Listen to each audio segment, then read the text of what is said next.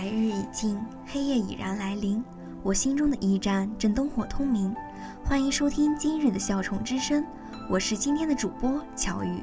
今天由我带领大家走进这样一场奇异之旅。宇宙中有无数个行星，有些是烟尘人间，坐拥三千繁华；有些却孤独了身，悄悄坠落。而一零零年。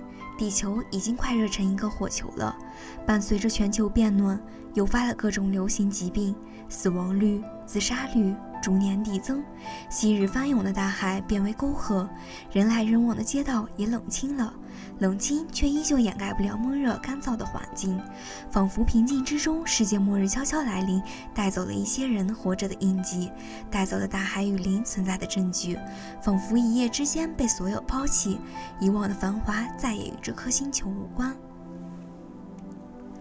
我叫林毅，是一名记者，喜欢写一些文字，平时的工作是去采访车祸、上吊、家暴。我貌似已经看破了红尘，在凌晨赶稿之后，准备回家，独自步行在无人的街道，害怕、惶恐，我并没有这样的生活，我早已习惯了。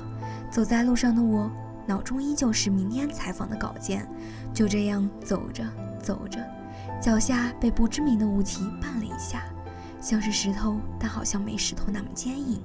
就这样眨眼的那一瞬间，我。进入了二十一世纪的中期，无比繁华的步行街，到处张贴着前人们拯救地球的海报，环境是诡异的，路上的人逐渐多了起来，人们的行头更为古怪。在细看拯救地球的海报中，看到的更多不是在拯救，却是一些奇奇怪怪的画面。走进一张海报，伸手想要去触摸。忽然，有个穿着红色连衣裙、散着头发的小女孩说：“不，你不能碰她。”还没来得及看清楚小女孩的脸，我已经碰到了。有种奇怪的力量在拉着我，那是一双手，但好像又不是。想退后，却又难以抗拒那股莫名的力量。就这样，我被那股有心又似无心的大手拉了进去。进去之后的每个人，惨白的脸，头发凌乱，骨瘦嶙峋。一个个像是没有灵魂的丧尸。再一次的，他出现了。这一次，我看清楚了他的脸，苍白的脸，额头上豆大的汗珠。脑海中似曾见过，但却又想不起来他是谁。他好像有事情要向我求助。他紧张又惶恐的眼神，我有点害怕，往后退了一步。一转身扭头，那个脸再次出现，同样是他。再转过来，前面还是他。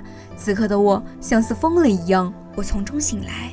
眼前白茫茫的一片，什么都没有。当我再一次醒来的时候，床与床之间的帘子被拉开，他冲我笑了。我的四肢如同灌了铅一般的难以拖动起来，脸上如同没有了血色一般的惨白，就好像那群丧尸中的一员。我再一次的沉睡了过去。这一次的我站在一条望不到边、大雾弥漫的路口，心里不由得起了寒颤。但是好奇心驱使着我。我想看看路的那边究竟有怎样的风景，已是险阻。所谓大人们都在我身后劝阻我。奶奶拉着我的手对我说：“孩子，听我的话，别过去。”爸爸铁青着的脸用眼神凝视着我。妈妈站在我的身后对我说：“千万别走那条路，我就是从那条路上过来的，你会摔得鼻青脸肿的。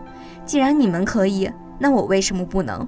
我终究还是踏上了那条不被大家所看好的路，乘着晕映着的雾气，拨开一丝一缕的迷茫。我看到了路旁的荆棘，那条路上其实并没有我想象中的风景，有的只是路上的泥泞和磕磕绊绊。果然，我摔得鼻青脸肿，磕得头破血流。